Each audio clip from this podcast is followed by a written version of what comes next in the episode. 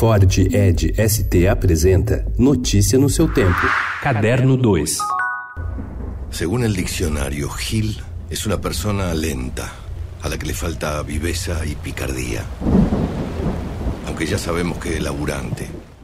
Foi e ainda está sendo 1 milhão e 800 mil ingressos vendidos. E a Odisseia dos Tontos, que estreia nesta quinta-feira, poderia já ter feito 2 milhões se não fosse um incidente de percurso. O filme estreou em agosto, na Argentina, e o agravamento da situação política e econômica, que acabou com a vitória da oposição na eleição de domingo, levou ao temor de que Maurício Macri impusesse um novo corralito. Em entrevista ao Estadão, o diretor Sebastião Borenstein disse que as pessoas passaram a contar cada peso para sobreviver e, nesse quadro, ir ao cinema tornou-se supérfluo.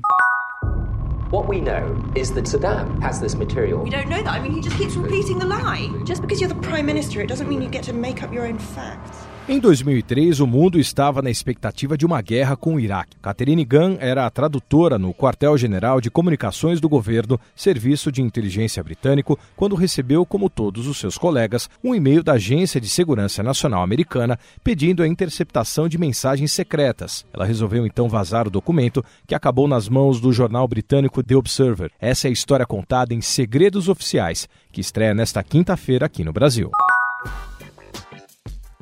Dois filmes europeus e um da Oceania foram premiados pelo Júri Internacional da 43ª Mostra Internacional de Cinema de São Paulo. System Crasher, alemão escrito e dirigido por Nora Feinscheid, e Dente de Leite, da australiana Sharon Murphy, foram escolhidos como as melhores ficções dessa edição. Honeyland, o documentário da Macedônia do Norte, foi o vencedor na categoria.